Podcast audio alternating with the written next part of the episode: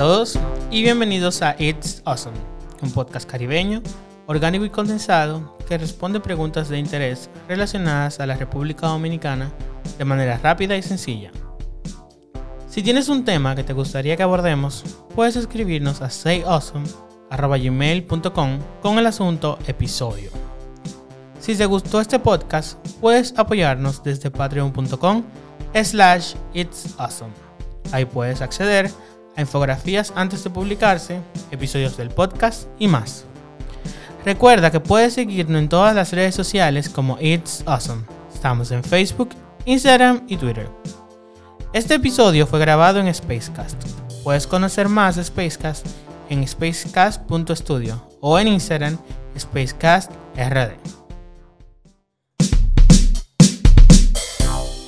Según los últimos datos que existen, 1.558.688 dominicanos viven en el extranjero.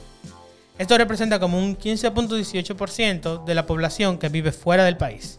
A esta población, uno también le dice diáspora, representa al país grandes ingresos en remesas y en turismo. O sea, tan solo en el periodo de enero a mayo del 2020, el Banco Central dice que ingresaron 2.370 millones de dólares solamente en remesas, aún en plena pandemia.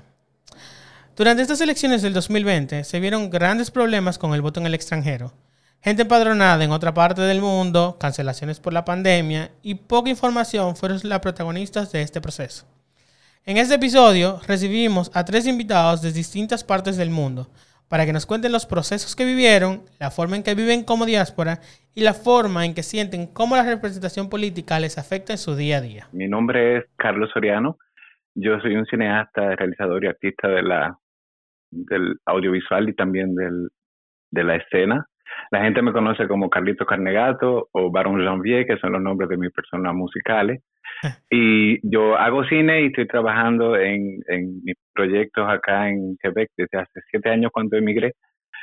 Y, y recientemente me aceptaron en una escuela con una beca de Netflix, algo bien chévere. Estoy, oh. estoy tratando de sobrevivir como, como latino en Canadá y al mismo tiempo trato como de participar en el diálogo social y tratar de como de implicar a la comunidad dominicana y latina en tratando de crear contenido para esa comunidad y tratando como de alcanzarla de alguna forma y lograr que nos comuniquemos y se creen alianzas.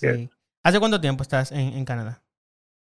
Vine en el 2013. Yo había completado eh, estudios en Cuba y después de eso vine con una beca para acá y, y en el 2013 vine se supone que eran seis meses y van por siete años, así que ya, bueno.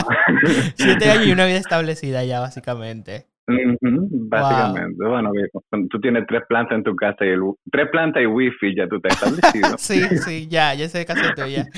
Eh, Carlos, sí, eh, de hecho, eh, ahora que tú mencionaste lo de Carnegato, yo recuerdo que yo te conocí siendo Carnegato, eh, la, la, la música, el proyecto musical.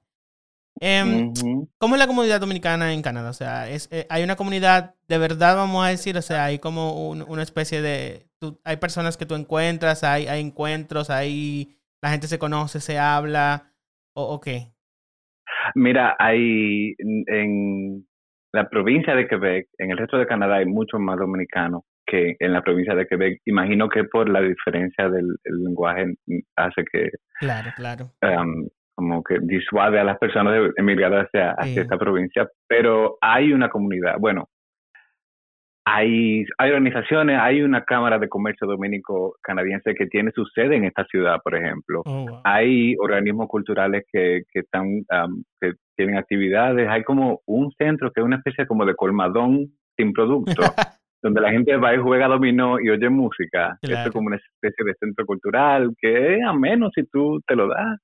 Hay una discoteca, hay, y por ejemplo, en, en el trabucazo de las manifestaciones que tuvieron lugar en, al principio de este año, eh, el trabucazo 2020, aquí hubo una convocatoria y en realidad era como un, par de cientos de personas que se, que se juntaron en dos puntos diferentes de la ciudad, o sea que hay una presencia, ¿no? Buenísimo. En la ciudad yo tengo entendido que hay, no llegamos a 2.000 en la ciudad, pero en la provincia completa, que es bastante grande, sí hay como más, más, gente, gente que estaba deseosa de votar, que se expresaba deseosa de votar en la ¿Y antes tú habías votado allá, Canadá? No, No, nunca. no, porque yo había, am, como yo había pasado tiempo en Cuba, yo creo que no tenía la Ah. cédula al día y luego tampoco tenía pasaporte porque yo, yo soy refugiado en Canadá. Yo pedí refugio cuando llegué porque yo quería quedarme. Esa era la única forma de hacerlo. Creo que no tenía como la facilidad de pedir el documento de nuevo y re- renovarlo y necesitaba una, una de nacimiento y no tenía una en Dominicana que me lo hiciera. Finalmente lo hice más tarde. Eh, no, no, había- no me había implicado en el proceso de, de las elecciones porque ni, ni me acuerdo qué era lo que estaba pasando. Claro. Hace cuatro años, ¿quién fue? También en Exacto, o sea, yo- 2016 fue, fue como diferente, era como, ya era el, el- la reelección, uno también tenía una idea de que probablemente se iban a quedar, había, creo que había mucha más Ujú. esa esperanza que ahora, que con lo que tú mencionas del trabucazo hubo una especie de un flash de esperanza y la gente como que se motivó mucho más a involucrarse. Entonces, se revivó un sentido Sí, como nacional. Sí, yo siento, yo sentía en el 2016 yo creo que la gente estaba muy desanimada, entendía que, que el poder se iba a mantener, pero este año vio como un rayito de esperanza y, y, y por eso creo que, que, que motivó el cambio. Entonces, Mm, eh, ¿cómo fue el proceso? O sea. ¿en qué momento anuncian allá que, que sí iban a hacer elecciones en Canadá y, y en qué momento las cancelan? O sea, ¿cómo se dio el proceso de decir que las van a hacer y luego de que las iban a cancelar? Ujú, Ahí sí hice mi tarea porque me fui a ver la, la, lo- los posts que hice y la fecha de las llamadas que hice y todo eso. Ok, a principios del mes de junio ya se acercan las elecciones, pero estamos en plena pandemia. claro. Pero el gobierno de la provincia de Quebec había eh, levantado las medidas de confinamiento y las cosas tenían que volver a reabrir. Entonces tú- uno se dice, bueno, voy a voy a chequear, chequeo con el, con el consulado, pero el consulado no tiene ninguna información. Eso es el 12 y el 13 de junio. Am, yo dejo eso así y digo, bueno, imagino que no hay nada, pero me meto en el sitio de verificación de, de padrón Sí. y salgo en Albany, New York. Oh, eso, eso Yo es un, no voy tema. para New York. Hay que, hay que cruzar la frontera. Pr- Primero, la frontera está cerrada. Segundo, Claro. aunque las abran, yo no voy para allá. claro. Como son, son seis horas de aquí. O sea Sí. que tampoco, tampoco es como que, de que vamos a ir a- al centro comercial, right? No, claro. El 19 de junio, entonces yo me encuentro con un video de um, el embajador dominicano, el embajador eh, dominicano en Canadá, Pedro Vergés, que sale en un programa de radio um, de Dominicana diciendo que las elecciones se van a realizar y que se está haciendo todo lo necesario. Yo inmediatamente llamo de nuevo al consulado y me dicen, sí, sí, eh, son las 11 de la mañana. Me dicen, ¿me puede llamar en la tarde para decirle lo que va a pasar? Y yo, ok. O sea, que sí va a haber elecciones, pero ustedes no saben ¿Cuándo? nada. Y yo sigo apareciendo en Albany, New York. Y yo digo, bueno, me están saboteando. Fue mi primera, mi primera como, como no se, está- no se nadie sabe qué, está- qué se está haciendo y si se está haciendo, se está haciendo mal. Claro. En fin, que el- tres días más tarde, entonces, eh, se anuncia que no, que no se van a, eh, eso es el 22 de junio, se anuncia que, que, que no se van a realizar y el 5 de julio recibo yo una comunicación de la Junta Central Electoral con su sede en New York, New York, que había enviado el 5 de junio un que mi que mi que yo aparecía en el padrón de allá, de Albany, New York. Ujú, Eso- Entonces un desorden. Sí, pasó. De hecho, pasó. Mucha gente de aquí aparecía en New York. Mucha gente en New York no aparecía en ningún lado ni estaba habilitada para votar. Y cuando y dijeron a lo que- largo del día de las elecciones. Sí, eh, exacto. Hubo muchos temas muchas personas eso. se quejaron en Madrid, en Argentina, en Exacto. Italia. Eh, y, y, y hubo una reacción de parte de la comunidad cuando dijeron que realmente al final del día eh, qué iba a pasar con las elecciones. Desencanto, como siempre. Claro. Pero yo creo que estamos tan tan acostumbrados al desencanto que ya es como, ah, ok, bueno, bye. sí, o sea, Porque o sea, si tú vives en, dentro de la provincia, en el interior de la provincia de, de Quebec, tú no te vas a dar siete horas de ruta, de, de, de ¿cómo se llama? De, de, de, autobús, de autobús o de, o de carro para ir a, sí, y menos a los la Estados pandemia. Unidos. Claro, claro. Exacto, en medio de una situación como la que estamos, que bueno, Entonces tú, tú sí sientes que hubo como desinformación y no hubo claridad en el proceso. efectivamente, el, el, consulado nunca ofrece las informaciones como... De hecho, hay mucha incompetencia y es algo que yo había denunciado en, con anterioridad. De hecho, escribí una carta al embajador que él me, me, me, respondió él mismo donde yo denunciaba la incompetencia de los servicios consulares que se ofrecen por lo menos en la ciudad de Montreal. Yo no conozco el, consulado de, Ottawa y no sé si en Toronto hay uno, pero en, Montreal, uff, es verdaderamente un, un, chinchorro. Entonces, por ejemplo, vemos las autoridades que, que existen en, en, en parte de, de tenemos los cónsules, etcétera, pero como parte de la diáspora, se supone que tú tienes un representante que es un diputado de ultramar. Creo que en Canadá está asignado uno de los diputados de ultramar, los famosos diputados de ultramar. ¿Y tú crees que la función de ello ha sido efectiva, por lo menos en tu caso? O sea, tú, tú sientes que tu diputado de ultramar, tú lo conoces, tú sabes quién es, estás representado por esa persona. Yo no sé quién es, yo no sé quién es el diputado de aquí. yo ni siquiera sabía que yo tenía un diputado. Yo, yo votaría por un diputado si me dan una, si me dan una boleta, pero no sé, no, no, ahí no hay, no hay una instancia del Estado que se, dirija a esa comunidad y, y, la mantenga informada y le diga lo que está pasando o la implique. O sea, la, comunidad dominicana en Montreal, por lo menos en Montreal donde yo vivo, que es como el, el, la punta de lanza de la gran provincia de Quebec. Claro. Está completamente disociada del proceso, de los procesos de la, político en, la en, en República Dominicana. Y no solamente que tú tienes un, un, diputado de ultramar, tú tienes tres diputados de ultramar. Porque tengo entendido que la circunscripción 1 de ultramar eh, son tres diputados que representan parte de Estados Unidos y Canadá. Entonces, eh, por ejemplo, tú que no sabes, tú nunca has visto a esa gente probablemente, nunca has abogado por ti en momentos. Es importante, tú sabes, ver esas acciones y ver cuál es realmente la función que están ejerciendo esas personas en, en, en sus puestos. Entonces, eh, Carlos, eh, si tú voy, a esperar, voy a esperar el flowchart de Ozone para, para entenderme cuáles son sus funciones. ¿Cuál es el diputado de ultramar? Tenemos que hablar de eso porque realmente es un tema que se debate mucho. ¿Qué hacen los diputados de ultramar y a qué pertenecen? Creo que hay una confusión grande al respecto. Entonces, eh, Carlos, ¿algún mensaje final que tú quieras dejarnos a, a, la misma gente de la diáspora, a la comunidad dominicana en Canadá, que se unan o que no se unan o, o en general? Lo que tú quieras decirnos, tú como persona que no solamente, porque no solamente tú eres parte de la comunidad dominicana, sino que tienes una, un sentir eh, en el activismo, etcétera. Eh, yo siento que um, lo, la comunidad dominicana, las personas que se implican en, en, en este proceso de comunidad de, de, la diáspora, benefician mucho de ello. Y, y todos nos sentimos muy um, esperanzados y muy, nos, nos da mucha nostalgia estar lejos y por poder estar cerca aquí. Y yo les invito a todo el mundo a buscar los hashtags dominicanos en Montreal, dominicanos en Canadá, dominicanos en Toronto. están en las redes sociales, estamos ahí y, y, yo invito a todo el mundo a participar. Eh, Carlos, de verdad, muchísimas gracias por estar con nosotros. Eh, eh, creo que fue una conversación muy fructífera. Y nada, esperemos que en 2024 te toque votar y puedas hacerlo. yo creo que voy a votar en no igual. Ah, mira, genial. Voy a como es. Muchas gracias. A. Muchas Muchísimas gracias. Muchas gracias a ustedes. Bye. Bye bye.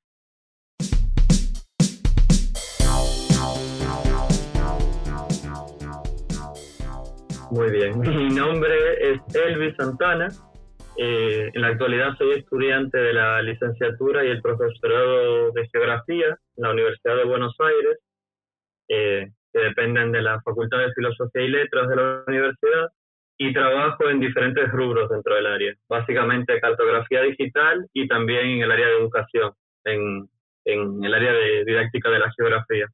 Genial. Entonces, eh, vives en Argentina. ¿Hace cuánto tiempo tú estás viviendo allá? Tengo desde 2014 viviendo siempre en la ciudad de Buenos Aires. Ah, siempre has vivido en Buenos Aires. Sí, siempre viví en Buenos Aires. Okay. ¿Te has mantenido, o sea, tú has ido y uh, has venido al país nuevamente o te has mantenido en...? He ido al país, pero para visitar por periodos cortos de tiempo, para visitar a mi familia y ver amistades, pero sí, nada, nada que pase dos semanas. o sea, que ya tu vida básicamente está en Argentina. Por ahora sí.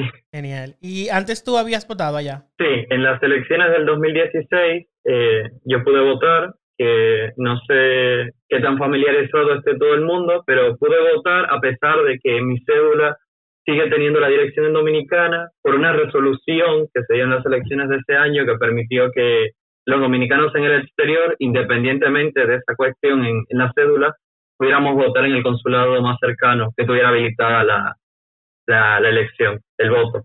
O sea, a pesar de que tú tienes residencia aquí por, por algún problema, igual puedes votar en, en, Argentina. Pues yo voy a ser sincero, es por vagancia de no ir al consulado a cambiar la dirección.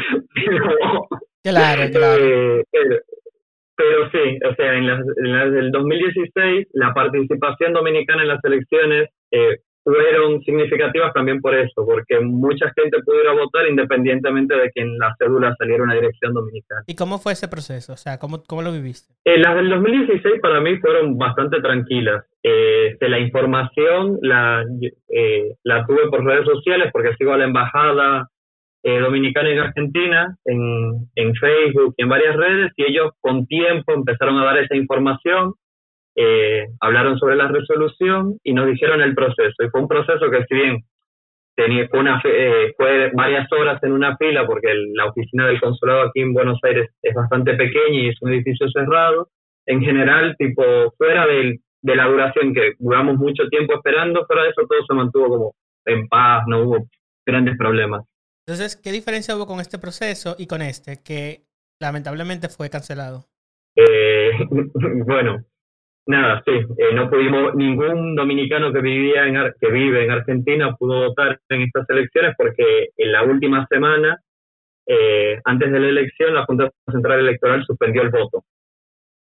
Eh, la Junta Central alegó que debido a la, a la situación del manejo de, de la pandemia en Argentina, que si bien el país no está bajo una cuarentena estricta en todo el territorio, sí lo está viviendo la, el área metropolitana de Buenos Aires, eh, no se podía dar la, eh, no se podía habilitar el voto. Que también dejó a mucha gente como en el aire, porque el Ministerio de Relaciones Exteriores había ya eh, negociado con la Cancillería Argentina cómo poder habilitar el voto y a nosotros se nos permitió, o sea, dentro de las condiciones de cuarentena estricta, teníamos la posibilidad de emitir un permiso de, de movilización para poder ir hasta el consulado y votar. Eh, que incluso la embajada dominicana, eh, la embajada dominicana en Argentina eh, dio comunicados de cómo iba a ser el proceso, porque había que mantener un protocolo que determinó la Cancillería Argentina, donde de seguro íbamos a tener filas mucho más largas y espaciosas, y nada, íbamos a tener un montón, pero nada, al final la Junta Central Electoral igual suspendió el voto. Y hubo una reacción de la comunidad dominicana ya, o sea la gente se reveló se tomó con calma? Fue como, bueno. Eh, dentro de lo, de lo que yo vi y, y pude, y pude apreciar, eh, básicamente, eh, no, hubo, hubo quejas, pero estuvieron contenidas en redes sociales. Incluso salió un video de la comunidad dominicana aquí en Argentina, donde personas que ya tienen 20, 15 años viviendo aquí, eh, que su dirección de cédula eh, está, eh, bueno, porque surgieron dos problemas. Surgió este problema que te dije, pero el segundo problema fue que no sé si, si, si se ha hablado antes o, en otros países sucedió igual, es que debido a la nueva ley del régimen electoral que se aprobó en febrero del 2019, eh, las elecciones presidenciales y congresuales no utilizan el padrón electoral general. Están divididos en uno local y en uno extranjero. Y los dominicanos en el extranjero teníamos hasta el 18 de octubre para ir al consulado más cercano y, empadronarnos en ese nuevo padrón. Eh, ese, eso no se comunicó. O sea, nunca tuvimos, a menos que uno fuera una persona como muy metida en el tema y por ahí se comunicara con el consulado y lo preguntara, eh, nunca eh, tuvimos acceso a información sobre que teníamos hasta el 18 de octubre para hacer ese trámite.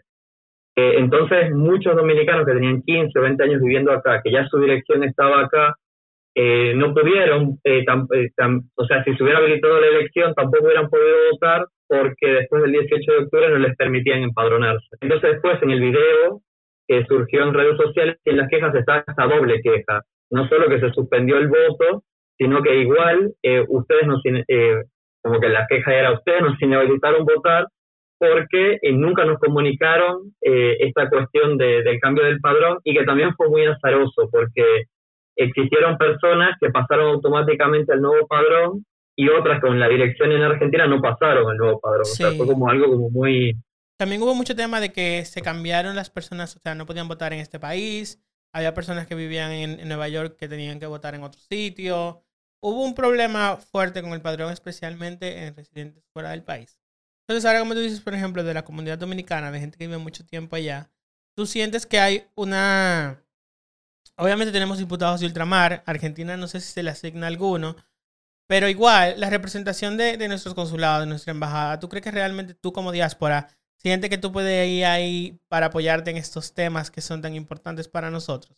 O sea, en este caso, por ejemplo, del voto que, que se canceló, ¿tú sientes que la embajada tuvo información a tiempo para la persona o que la gente pudo informarse bien del proceso? Bueno, eh, separando eh, las dos representaciones, la embajada y después el diputado. Técnicamente existe, no, no uno, tenemos varios diputados. Pero en relación a la embajada, yo siento que sí. En todos los años que yo he estado aquí, como siempre, a todos se le puede reclamar, se le puede exigir más, eh, como, como siempre, algo para arreglar o, para tener en cuenta. Sí siento que la, que la embajada estuvo presente eh, comunicando. Bueno, podemos quejarnos de esto, no comunicó la fecha del 18, pero en, en relación al voto eh, y a cómo iba a ser el protocolo y a cómo se había organizado, eh, para mí estuvo presente en redes sociales comunicándolo. Y también el consulado, cómo se maneja, cuando uno va a pedir documentos y, y necesita hacer trámites, siento que hay como mucha disposición por parte del equipo del consulado a resolver esos problemas. Por ejemplo, los dominicanos que eh, necesitan, por lo, mm, por lo menos para hacer los trámites de residencia o ciudadanía aquí en Argentina, necesitamos muchos papeles, hay mucha burocracia, el, el consulado corta bastante. Incluso hay trámites que yo sé que en otros países el consulado se la pone muy en China a uno y aquí yo siento incluso que hay, cosas que uno tiene que hacer que el mismo cónsul dice, no, yo las voy a hacer. Yo me comunico con, con, Cancillería, yo no te preocupes, espera que yo te dé una respuesta. Claro, entonces eh, me imagino, me imagino que, que, que, hay un proceso también que, que, hay procesos que sí, hay procesos que no, vamos a decir, eh, como, como es común. Entonces, Elvis, eh, yo quisiera también que tú nos seas como persona que está en la diáspora. Eh, por ejemplo, la comunidad dominicana en Argentina, no sé qué tan grande sea, no sé, no, no, no tengo esa información, eh, pero tú como persona de la diáspora, como dominicano fuera, yo quisiera que tú nos dejes un mensaje en general para las personas que están en la diáspora y nos escuchan, y también para los dominicanos que piensan emigrar, sobre involucrarse igual en, en, la situación del país y, y, que no, y que irse del país no significa abandonarlo. Bien, bueno, antes de, entrar ahí al tema, lo que quería dejar claro, porque mencioné la embajada, es que eh, técnicamente Argentina está representada por diputados de, ultramar a través de la circunscripción número 2. Ah, ok. Pero esa, circunscripción creo que es la más compleja de las tres que existen para la representación del exterior, porque abarca muchas regiones sumamente, es sumamente heterogénea, o sea, abarca la ciudad de Miami, América Central, el Caribe y América del Sur. Y algunas islas eh, del Caribe, sí. Sí, sí, por eso. Entonces, es un, eh, para mí, eh, nada, dejo como, como, como algo para replantear, porque es verdad que esto es una herramienta electoral sumamente nueva. ¿Qué pasa? ¿Qué, qué tan, qué, ¿Qué tanto puede manejar un diputado de ultramar que a lo mejor fue escogido en, en las jurisdicciones que sí tienen obligatoriamente el voto, como Curazao o Panamá, eh, para poder tener contacto con la comunidad dominicana, no sé, en Chile, en Uruguay, en Brasil? Para mí abre como muchas aristas. Pero fuera de eso, la comunidad dominicana en Argentina es relativamente grande, no maneja números como los que maneja la comunidad dominicana en Estados Unidos o en España, pero el número actual, si no me equivoco, ronda, y si tengo que hacer un promedio, en alrededor de 50.000 o 60.000 personas. Igual es un número importante, eh, que, está muy concentrado en la ciudad de Buenos Aires eh, y en la ciudad de Río Grande, en la provincia de Tierra del Fuego. Eh, todavía falta mucha comunicación y educación por parte del Estado hacia nosotros porque es, como digo, es una herramienta democrática relativamente nueva eh, y nos hace falta empaparnos porque fuera de por ahí comunidades en específico, como la del área metropolitana de Nueva York, que ya tenía muchos años de militancia política, eh, nosotros hasta, hasta hace poco no teníamos representación alguna, estábamos bastante desconectados. Entonces, como que ahora existe un compromiso de nosotros, pero también del Estado para poder tratar de, de, de, reconectar con esos lazos. Eh, Elvis, muchísimas gracias de verdad por estar con nosotros y contarnos tu experiencia. y nada, muchas gracias también a ti. Sí, siempre, de verdad, o sea, muy, muy bueno, de verdad. Y ver la experiencia tal vez de un país que muchas, o sea, nosotros vemos Argentina y no sabemos, por ejemplo, la presencia tan grande que tiene la comunidad allá. Muchas veces nosotros también pensamos que la diáspora solamente está en Estados Unidos y en, y en España. Entonces, también hay que darse cuenta que tenemos, o sea, como dicen, hay un dominicano donde sea. Entonces, es importante por eso ver perspectivas de otros sitios. Mil gracias, Elvis, de verdad. No, gracias a ti. Bueno, mi nombre es Yamela Monte Castro. Yo soy scheduler, trabajo en un hospital.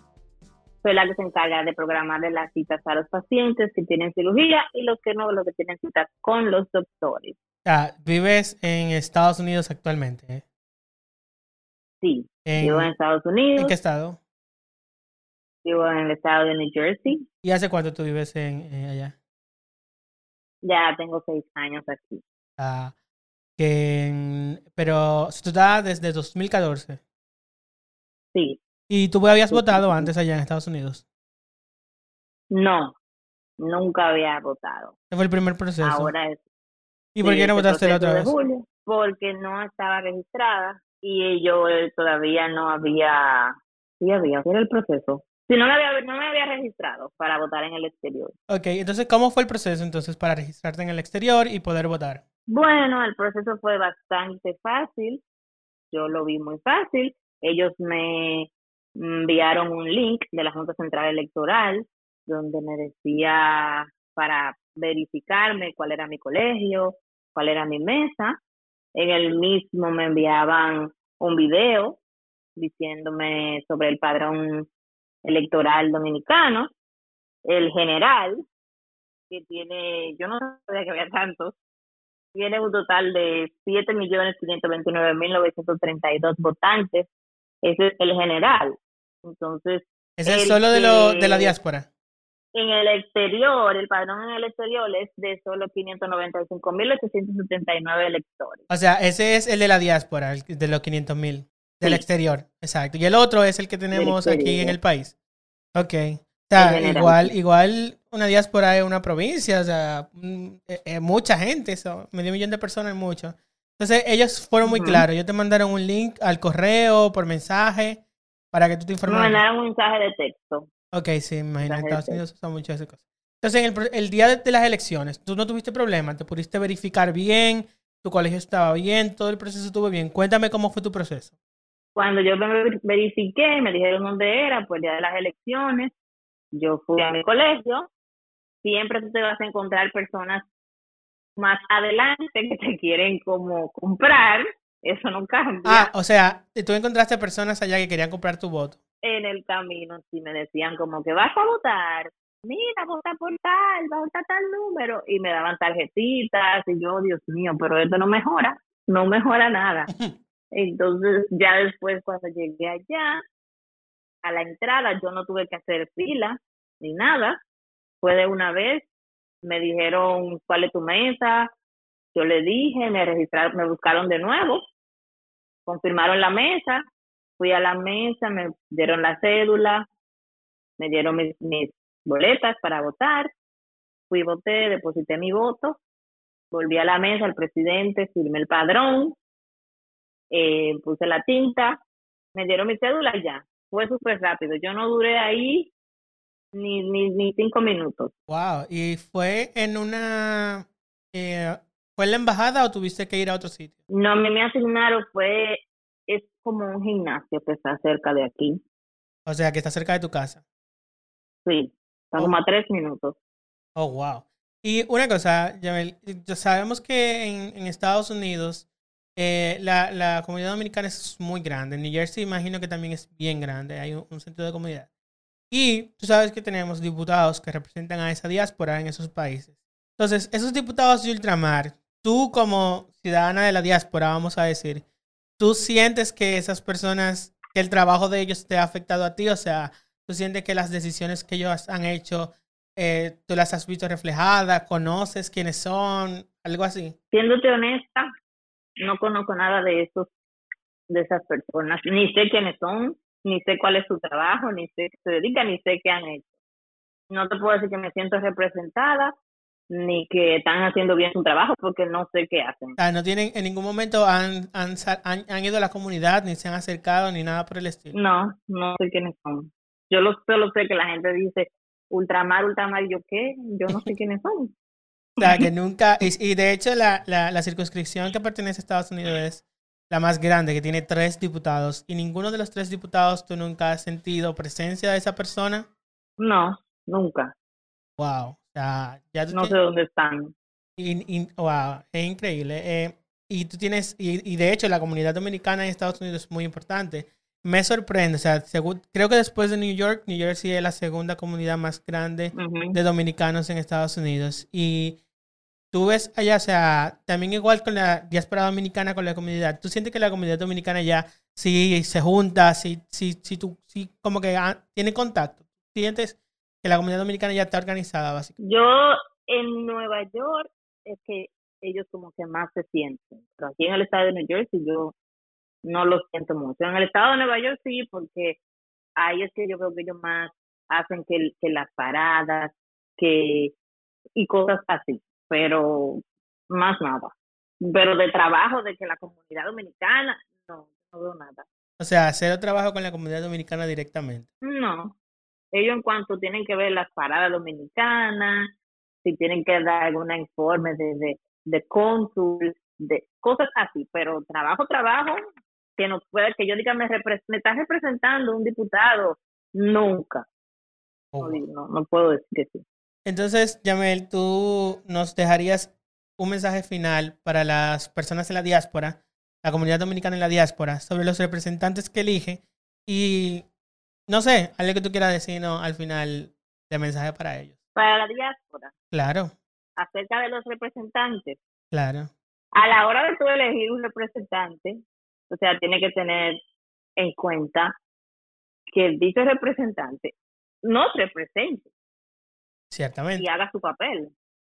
Y haga su papel de que sí, de que está trabajando por la comunidad dominicana. No solamente tú vas a elegir un representante, ah, porque sí, porque yo lo voy a elegir, porque yo lo conozco, porque no, porque quizás te ofrecieron algo a ti y tú los vas a apoyar por eso.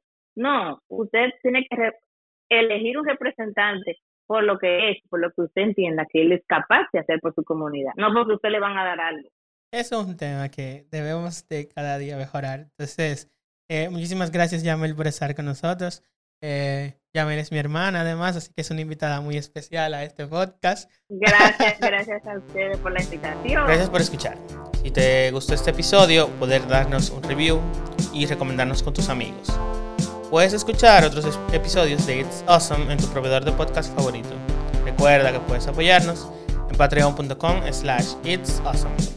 Este podcast se graba y produce en Spacecast conoce más Spacecast desde spacecast.studio y SpacecastRD en Instagram. La música del intro fue compuesta por Irving Rivas. Gracias por escuchar.